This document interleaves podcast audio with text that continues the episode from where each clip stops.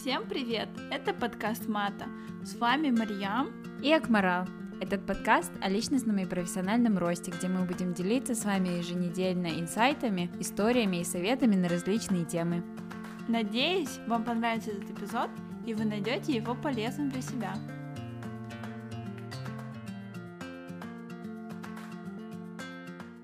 Всем привет! Недавно мы записывали, были гостями подкаста When I Was 12. Подкаст на английском. Это подкаст нашей подруги. Обязательно сделаем анонс, когда она выпустит этот эпизод с нами. И когда мы с ней разговаривали, мы пришли к очень интересной теме персональные границы. То есть мы говорили о том, как мы себя чувствовали в 12, какими подростками мы были, что, чему мы научились, и всякие интересные вещи, которые с нами происходили в 12 лет. А когда мы начали думать про личностные границы, во-первых, наверное, мне хотелось бы сказать то, что девушкам в Казахстане иногда бывает намного сложнее сохранять свои границы, и не зависит, какие это границы физические, ментальные, материальные. И мы начали делать такой малень, маленький research, и в этом research е мы сошлись тому, то, что есть а, разные границы. Акмарал, какие границы ты хочешь назвать? Какие для тебя самые важное. Всем привет!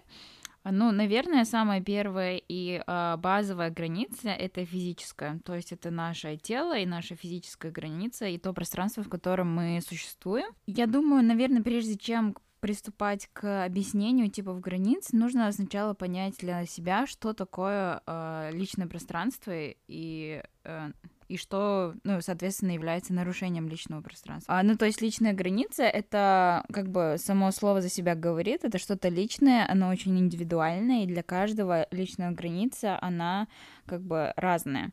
То есть у кого-то могут быть очень большие мерки допустимости, у кого-то могут быть очень маленькомасштабные э, меры допустимости, и поэтому очень важно, что каждый человек сам для себя поймет, что для него есть а, граница и где она, получается, прочерчена.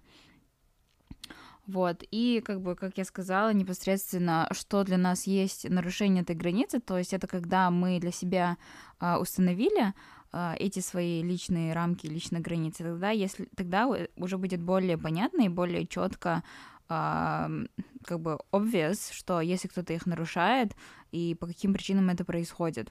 Я думаю, очень важно понять uh, то, что, как я сказала, это настолько индивидуально, и об этом, мне кажется, просто нужно стоит задуматься и провести с собой какие-то такие а, сессии, когда ты начинаешь задумываться о том, в каких моментах при общении с другими людьми, о, при, при каком-то контакте а, нам становится некомфортно. То есть, мне кажется, очень много людей просто об этом не задумываются, но при этом они испытывают очень большое количество негативных эмоций, и, ну, какие-то негативные вещи у них происходят в жизни, и они зачастую не понимают, почему это происходит, но потом в дальнейшем, когда они начинают анализировать это, они приходят к выводу, что их личные границы нарушаются. Лично я, например, очень долго не задумывалась о своих личных границах и начала о них задумываться только года четыре назад, когда начала встречаться с моим молодым человеком, и он мне указал на то, что очень многие мои друзья э, по мне ездят, потому что я очень добрый, безотказный человек, мне всегда хочется всем помочь, очень часто я сама проявляю такую инициативу, чтобы кому-то помочь, если я вижу, что человек нуждается в помощи. Но э, и, получается, знакомые вокруг меня это видели и просили делать те вещи, которые мне было там, ну, не то, что некомфортно, мне это тупо не надо было. И я злилась. Например, что они тебе просили? Ну, самое такое, что ты можешь рассказать. Например, одна подруга, э, которая училась на тот момент в Казахстане, она просила сделать за нее тест. И, ну, такой, типа, серьезный тест. И, для... и она такая, ну тебе же не сложно, ну как бы ты же хорошо знаешь этот предмет, как бы я могла сдать тест без подготовки, но как бы, во-первых, я не хотела нарушать э, там правила какие-то определенные э, того учебного заведения, и, во-вторых, как бы я не хотела тупо тратить время. Или там мне могли там сказать, ой, ты можешь вот это вот привести, да, и, грубо говоря, в Лондоне, чтобы с одной точки до другой точки э, проехать, нужно как минимум потратить там полчаса, 40 минут в одну сторону, и это означало, что я могла бы там потерять 2-3 часа своего дня. Ну, какие-то такие моменты, они, в принципе, достаточно несложные, но когда ты начинаешь ценить свое время, ты такое начинаешь задумываться, почему я должна вообще, в принципе, это делать. Как бы для меня нету никакой пользы от этого. И там, ну, и стояла такая тонкая грань между быть хорошим другом и тем, как ты уважаешь свое время.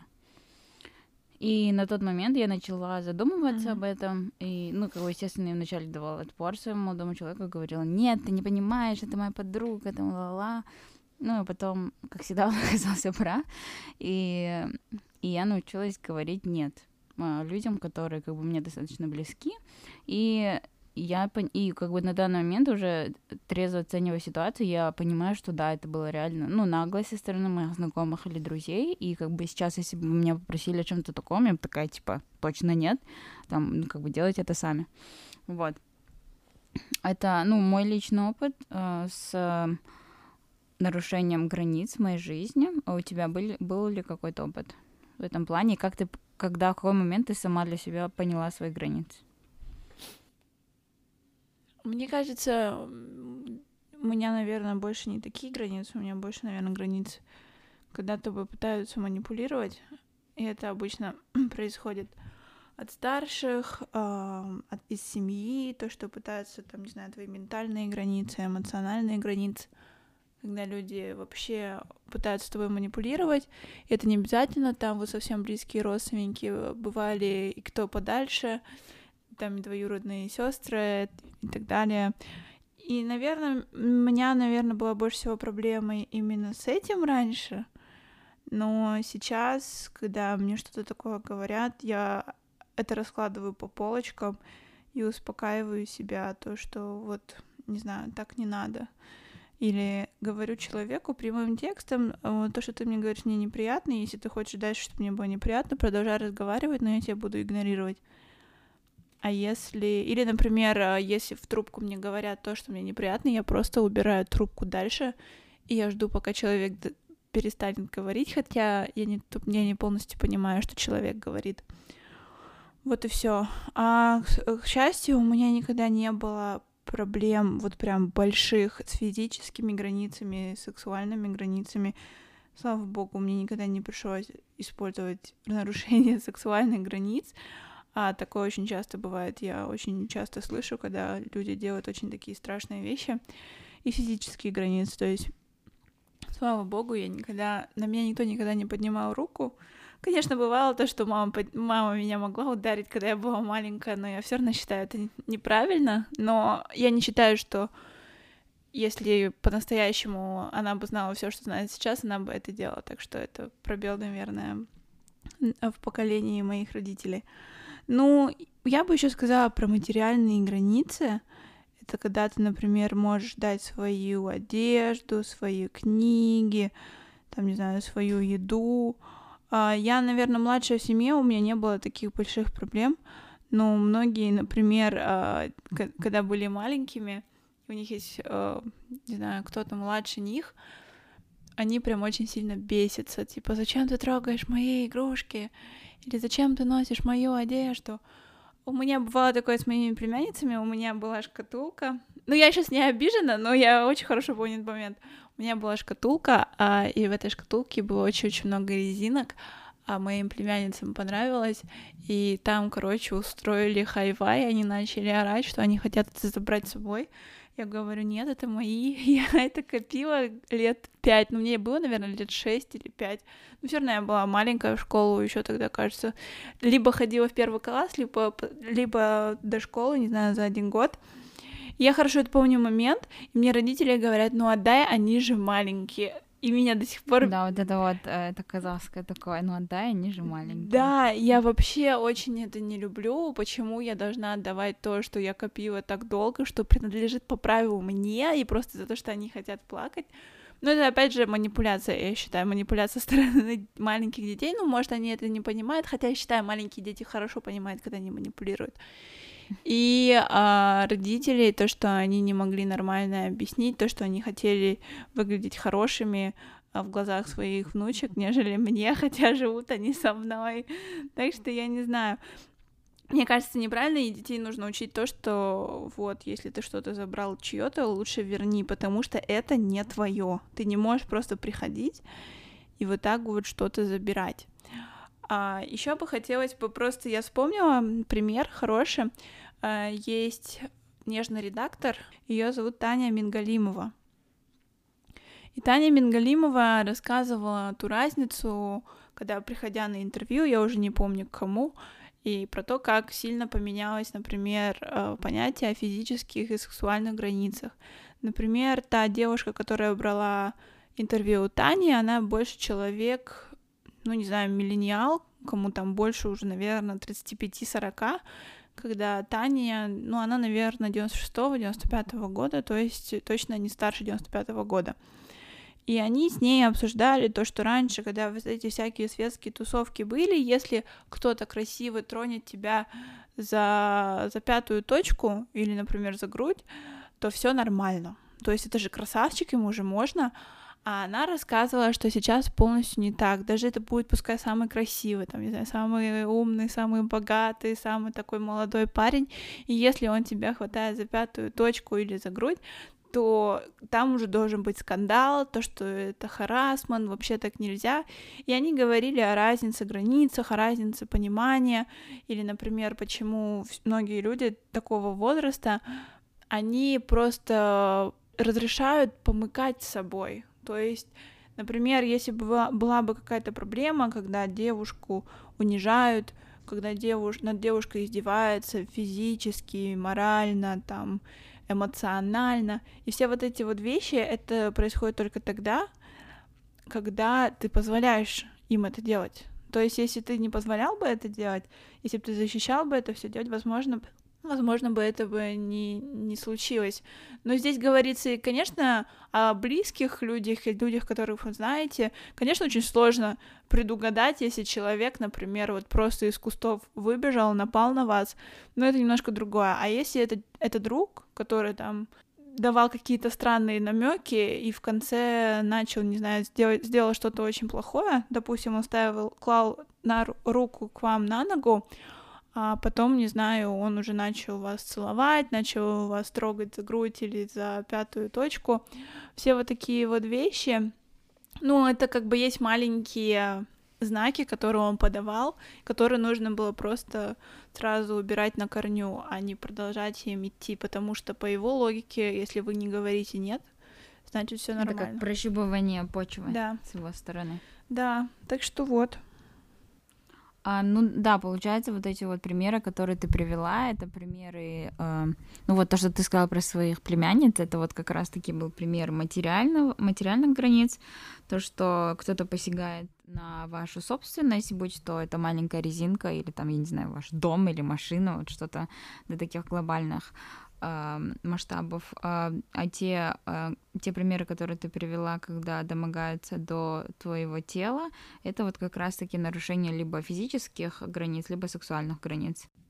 Но, но мне кажется, физические границы это еще может быть просто то, что ты слишком близко стоишь к человеку. Да, да, да. То есть физические границы это может быть абсолютно без сексуального контекста. То есть, если это кто-то вас там обнимает, обнимает, да, или там руку на плечо контексте. поставит, а вам от да. этого некомфортно. То есть это может быть вообще там супер близкий человек, какой-то ваш лучший друг, но если а, вам некомфортно от прикосновений, то есть это значит, что у вас как бы это, это нарушение ваших личных физических границ, и это абсолютно нормально. И такие моменты просто нужно для себя понять. Во-первых, почему вам от этого некомфортно, и во-вторых, а, как бы адекватно это озвучить, сказать, ну, как бы, извини, но мне от этого некомфортно. А, вот, и это получается вот три первых, а, три первых примера а, границ. А, следующий, следующая категория — это эмоциональные границы.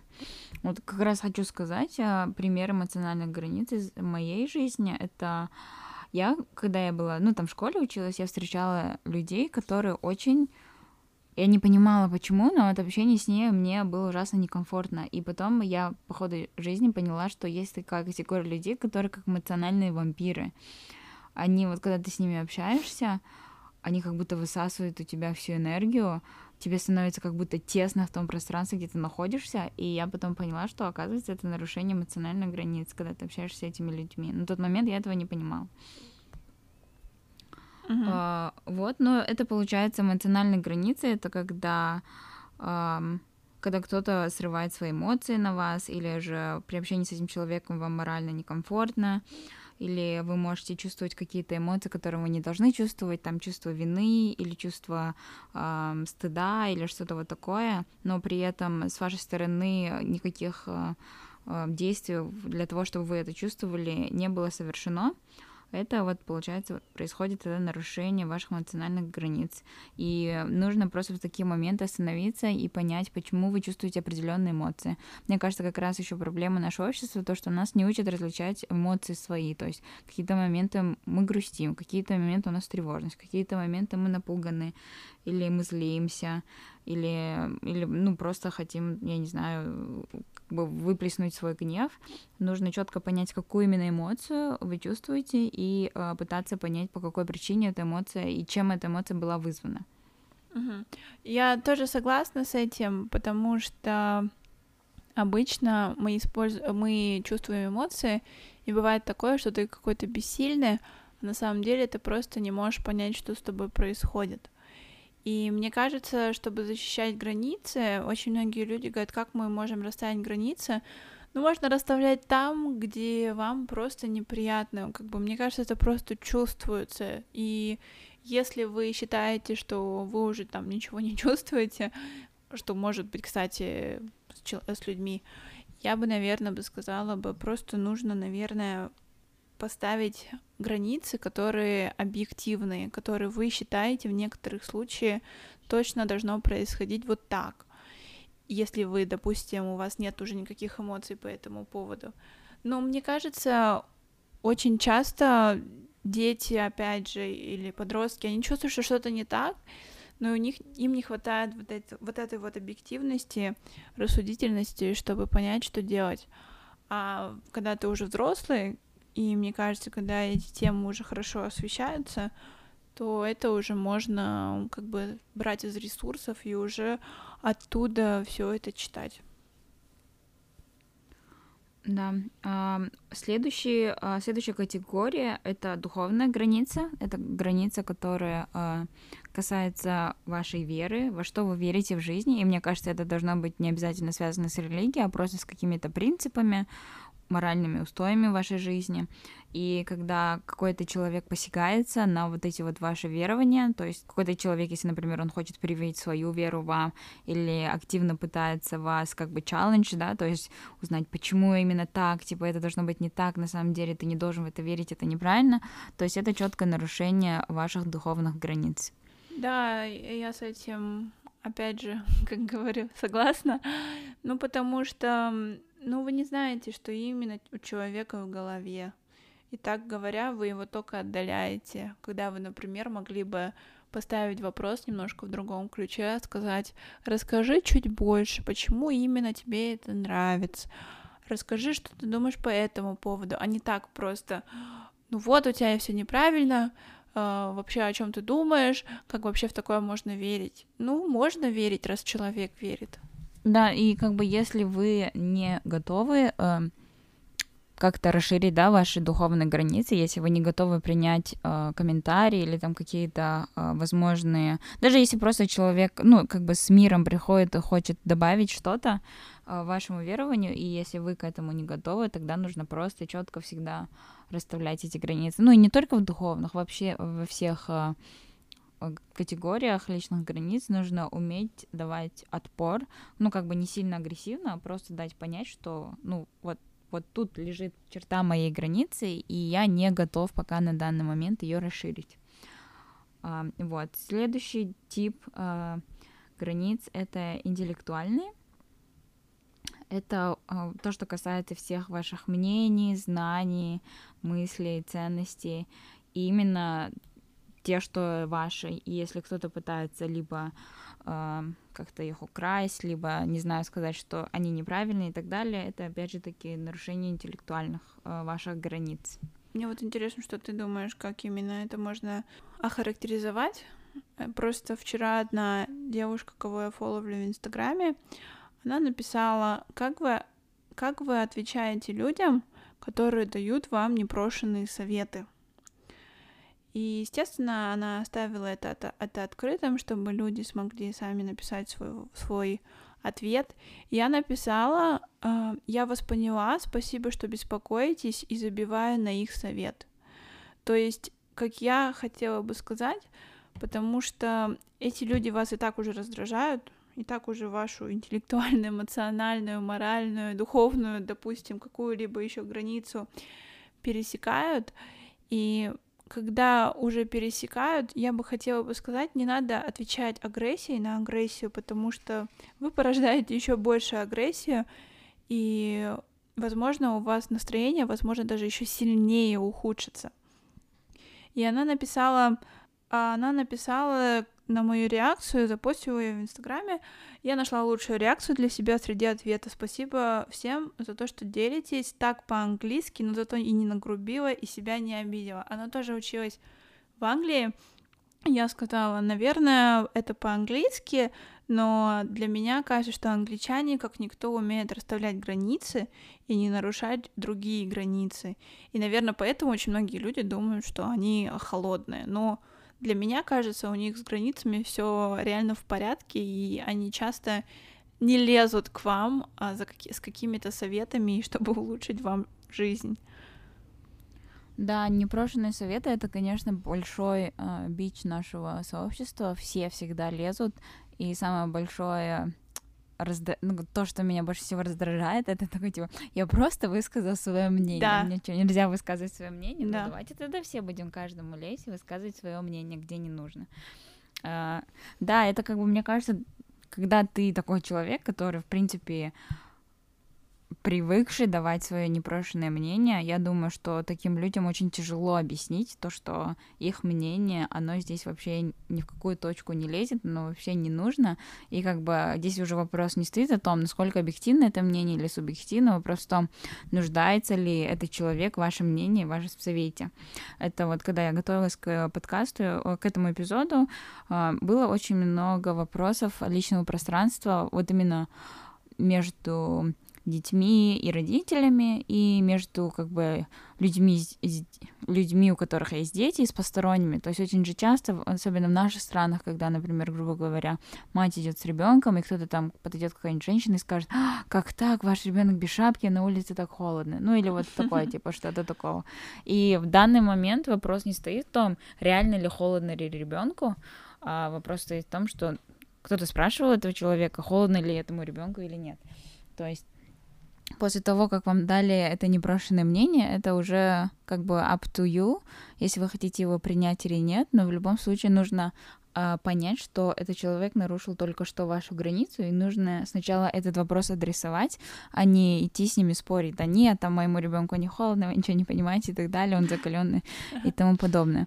И очень важно, кстати, ну, для себя тоже понять, потому что очень легко судить других людей, которые дают непрошенное мнение, а я думаю, у всех бывали ситуации, когда мы пытались дать кому-то свое мнение, когда мы думали, что этот человек реально в этом нуждается, потому что зачастую это же не всегда негативное мнение, да, это же может быть такое то, что мы там хотим кому-то дать совет из э, хороших побуждений, как я ранее сказала в этом эпизоде, я всегда, когда пытаюсь кому-то помочь, и мне кажется, бывали ситуации, когда я нарушала чьи-то границы, пытаясь дать свой там совет, свою помощь, а человек на самом деле в этом не нуждался на тот момент.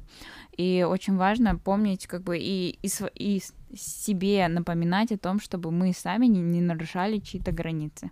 Но мне кажется, иногда, когда вот такой выдают непрошенный совет, ну, я могу лично сказать за себя, я просто пишу но я не хочу тебя обидеть, но если тебе интересно мое мнение, я могу его написать. Но если тебе его не интересно, скажи, я не буду писать.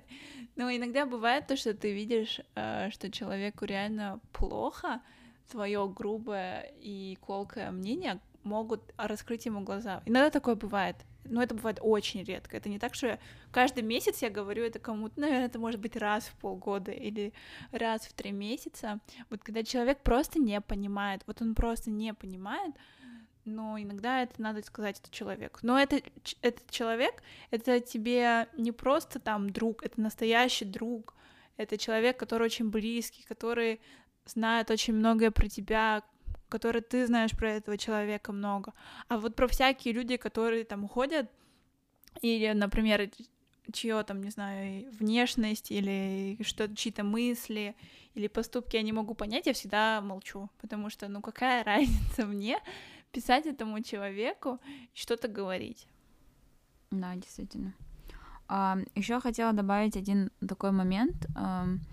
Я думаю, ну вот опять же таки вернусь к нашему обществу, по советскому пространству. Я думаю, что у многих были проблемы с личными границами, именно когда это касается, вот, вот ты про родственников, да, сказала, mm-hmm. родственников у кого-то с родителями. Я лично как бы с таким не сталкивалась, у нас родители всегда как бы были достаточно уважительны к нашим личным границам, но я как бы очень много видела это среди вот других людей. И когда я пыталась понять, почему, а, ну, как бы, опять же таки, а, это все пришло из пережитков а, Советского Союза, когда на тот момент люди жили там, типа, однокомнатной квартире э, по 6-7 по человек, о каких личных границах вообще может идти речь, да? Или в том же самом моральном и духовном плане они все э, работали и существовали за одно благое дело. У них был тотальный коллективизм, и если ты пытался как-то отличиться или как-то отделиться, тогда это считалось ненормальным. То есть это было то, что на тебя бы так посмотрели очень косо, и ты бы был таким вот типа, ну, не очень человеком, короче, был бы.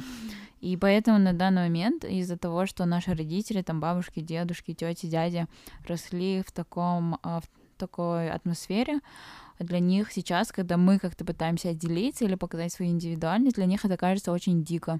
Ну, потому что люди в этом не росли, они это не видели и не были приучены к такому. И, скорее всего, такое ну, грубое нарушение личных границ, которое существует в, нашем, э, в наших странах, оно, скорее всего, искоренится только через пару поколений, когда уже как бы не будет людей, которые жили в Советском Союзе. И, ну и вот. Очень трудно давать любовь, когда ты сам пуст. И многие вещи, когда люди это не понимают, если вы чуть глубже копнете и подумаете, проявите какую-то эмпатию, возможно, вам станет понятно, почему человек так делает. И никогда не нужно об этом забывать, потому что очень сложно понимать других, только зная свою жизнь. Например, у вас все хорошо, вы проучились в школе, у вас любящие родители, у вас есть брат и сестра, у вас там никогда не было проблем с крышей над головой, с едой. Конечно, вам сложно будет понять человека, который не имел этого. Или, например, этому человеку будет сложно понять, почему вы тратите вещи, на которые он бы никогда бы не потратил бы. И в этом плане нужно всегда примерно копнуть, примерно подумать, как человек думает, и быть добрее. Я бы сказала бы, когда идет речь о непрошенных советах, непрошенном мнении, будьте добрее. Ну, не могут быть все такими, которые вы считаете все правильно. Или, например, если человек просто, я не знаю, один раз опоздал, может быть, что-то плохое случилось, откуда вы знаете? Но если человек опаздывает всегда, наверное, это проблема уже в самом человеке. То есть всегда нужно давать шанс, всегда нужно подумать, а если человек просто уже пользуется вами, тогда уже понятное дело. Но иногда просто у человека что-то случилось, что он вам никогда не расскажет, что вы никогда не узнаете, а вы просто будете не знаю, делиться своим, гнобить его и делиться своими негативными эмоциями. К вот этому твоему комментарию я на прошлой неделе прочитала одну классную фразу. Я уже точно не помню, как она звучит, но она была на английском еще. Но примерно суть была такая. Если в какой-то конфликтной ситуации или в ситуации, где вот есть два сопоставимых э, две сопоставимые точки зрения, если ты, ну, в какой, с какой стороны бы не был, не можешь э, интеллектуально э, объяснить и как бы оправдать обе точки зрения, значит, ты не понимаешь проблему полностью. То есть, если есть какая-то конфликтная ситуация, и вы, у вас, например, есть э, мнение А, а у Мариам там э, мнение Б. Мне постоянно английские слова в голову лезут.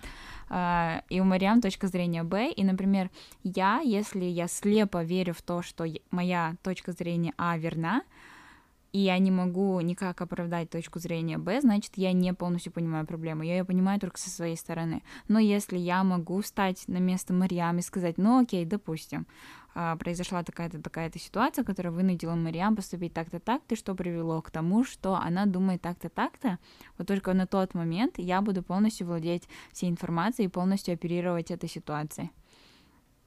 Я думаю, это очень классная такая э, отправная точка для разрешения любых конфликтных вот ситуаций. Вот ты дополнила мысль мою. Например, даже есть картинка, mm-hmm. там два человека стоят, один человек, там написано 9 или 6, допустим, и один человек, кто стоит сверху, он видит 6, а кто стоит снизу, он видит 9. И это очень сложно, это очень сложно оспаривать. И, а истина, скажем так, она одна, а правды может быть много. И просто человек, например, имея какой-то конкретный склад характера, как конкретный склад ума, имея конкретный опыт, он может видеть совсем другое. И я бы сказала бы, всегда нужно все-таки спорить не для того, чтобы спорить, не для того, чтобы выиграть спор, а чтобы понять человека, что именно он хочет тебе это сказать. Но я бы, наверное, сказала бы так, э, то, что то, что когда вы спорите, пожалуйста, все равно не переходите на личности, не оскорбляйте людей. Даже если очень, очень хочется. У меня тоже само такое бывает, что очень сильно хочется оскорбить человека, потому что тебя достал. Но нельзя так делать, потому что, во-первых, значит, вы не можете нормально объяснить, как Акмарал говорила, а во-вторых, вы просто обидите человека, и вам будет самому не лучше, поверьте мне, вы просто будете чувствовать себя таким, типа, ну окей, ну обидел, ну, возможно, мы не общаемся, а стоило ли это того? Ну и последнее, наверное, что я бы хотела э, сказать, это есть определенные признаки здоровых границ, э, которые могут быть такими э, check-up points, к которым вы можете возвращаться каждое определенное, там, я не знаю, время, год, два года и так далее. И расширять или как-то улучшать, не знаю, уменьшать свои границы. И вот их получается четыре признака. Первый признак это то, что эти границы, которые уже установлены, они установлены именно вами, а не кем-то другим.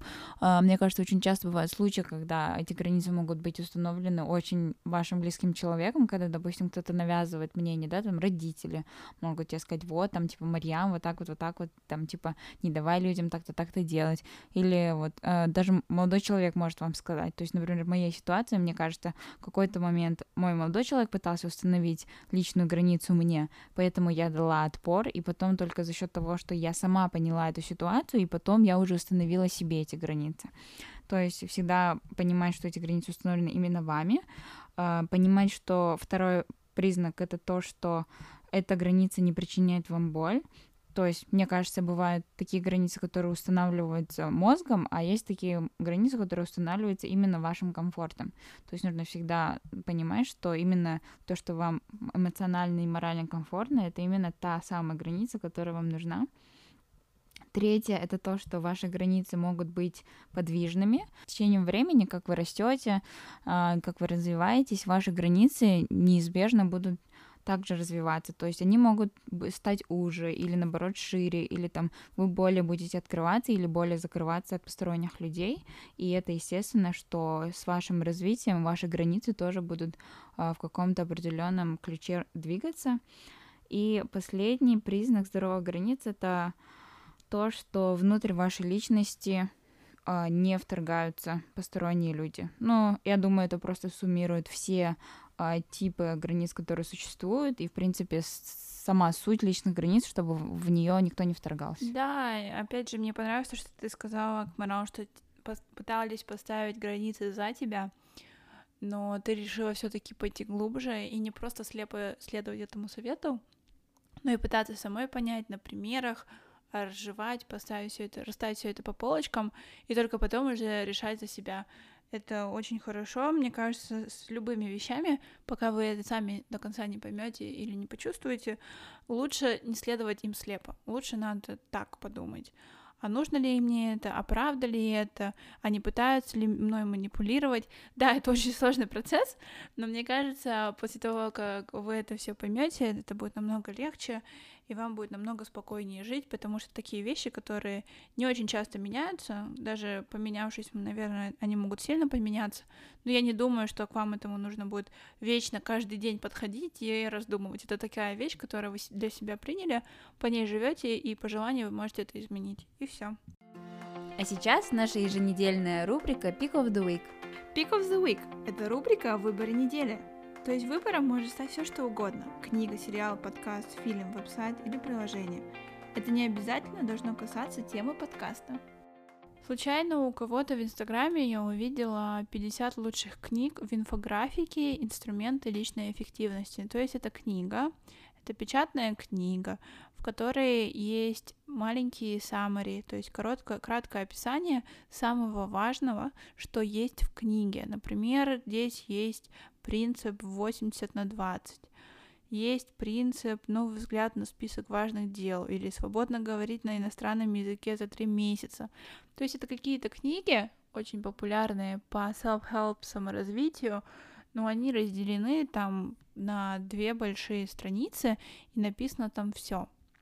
Я заказала себе эти книги в Англию, и я очень рада, что Озон делает доставку в Англию, на eBay она стоит 40, 49 долларов, то есть это 39-38 фунтов одна книга, когда на Озоне она намного дешевле. Ты на русском, да, взяла? Да, я на русском взяла. Mm. И ее нету на английском, кстати. Самое а, интересное, ее нет на английском. Это то есть люди из России придумали вот такой вот тип книги. И если одна книга стоит 37-38 фунтов, я подумала, ой, что-то дорого, надо проверить Озон, надо проверить Wildberries. Wildberries, к сожалению, сюда не доставляет, но он доставляет в Казахстан, насколько я знаю. И Озон тоже в Казахстан доставляет. И я купила три книги в общем, то есть друга, другие две книги, которые похожи на эту, тот же самый принцип. мне, в общем, все вышло с доставкой 51 фунт. То есть mm-hmm это намного дешевле, чем просто с eBay заказывать, а еще на eBay, я уверена, нужно было бы платить э, за доставку. Я очень-очень жду эту книгу, потому что когда ее сделали разбор в Инстаграме, она мне сразу понравилась. И я заметила очень много людей про всякие такие self-help книги, они пишут посты в Инстаграме и говорят, ой, не читайте эту книгу, вот я даю вам все а, советы, которые мне, понрав... мне понравились. То есть они дают вам такую маленькую подсказку, и они вас, вам, скажем так, экономят время. Но прикол в этой книге в том, то, что это все-таки проверяет не один человек, а 3-4 человека. И это все-таки те люди, которые занимаются копирайтингом, вообще редакцией книг. То есть это те люди, у которых немножко больше опыта, нежели простой читатель, человек, который, возможно, упустил некоторую вещь или предоставил вам ее не настолько правильно, насколько это возможно. Я очень жду эти книги, они должны приехать через три дня. И я обязательно расскажу, понравилось мне это или нет. А у тебя что? Um, я, наверное, скажу про два подкаста, которые я недавно начала читать, ой, слушать. Вот, получается, первый это я начала слушать вот буквально пару дней назад. Я миллион тысяч подкастов назад э, мой Pick of the Week был как-то Condé Nast Traveler Journal, это журнал Nast, да, когда как раз был первый локдаун. Там были, короче, очень классные всякие uh, destinations, отели, рестораны, ну, в общем, типа путешествовать через странички журнала, когда ты не можешь путешествовать. И сейчас на второй uh, локдаун, получается, Condé Nast, uh, ну, тот же Traveler, они выпустили подкаст. И это такие, получается, очень короткие эпизоды по 10-15 минут. И это э, записки путешественников. То есть, и там такие uh, destinations, uh, типа там, я не знаю, Индия, Непал, что-то такое очень необычное. Или там, ну, или из Европы. То есть там был эпизод на Порту, на Лиссабон. А, какие-то такие очень милые такие записки, где через э, чисто через эту записку, через описание ты можешь и услышать все эти звуки шумов улицы или все эти запахи национальной еды. В общем, такие очень классно написанные а, рассказы, которые так эмоционально и мило прочитываются ведущими этого подкаста. Поэтому очень советую для тех, кто скучает по путешествиям так же, как я, но это подкаст на английском. Еще один подкаст, который я недавно для себя открыла, он на русском языке, называется «Запуск завтра». А, это подкаст для... Ну, он такой связаны с IT-индустрией, там в основном а, приглашенные гости, они так или иначе являются айтишниками, не, обязательно там девелоперы, а могут быть какие-то фаундеры, но с IT-бэкграундом, а, и они, получается, разбирают какие-то ну, такие очень популярные стартапы или компании, там, или из-за границы они приглашают. Вот я слушала эпизод, был с девушкой, которая работает в Стокгольме Spotify, она русская, или же вот на прошлой или на позапрошлой неделе был эпизод с создателем а, Яндекс Лавки. Яндекс Лавка — это доставка свежих продуктов а, в России в определенных городах, и как бы они, по-моему, сейчас очень стали крупными, и у его фаундера, точно имя уже не помню, у него это уже какой-то там миллион тысячный стартап, э, который успешно он открыл. И, в общем, там мне нравится, что там как бы и с бизнес-стороны они чуть-чуть обсуждают, но это не полностью подкаст про то, как создать бизнес, а это больше обсуждается как бы со стороны IT, каких-то определенных э, там нюансов айтишных. И, ну, для людей, которые либо интересуются, либо как-то связаны с IT-индустрией, мне кажется, будет очень интересен этот подкаст. Всем спасибо, что были с нами. На этом наш эпизод подходит к концу. Ставьте лайки, подписывайтесь на нас в Инстаграме и в Телеграме, следите за новостями, оставляйте свои отзывы на платформах, на которых вы нас слушаете, ведь они нам очень важны. Обязательно поделитесь с друзьями этим эпизодом, если он вам понравился. Всем спасибо. Пока-пока.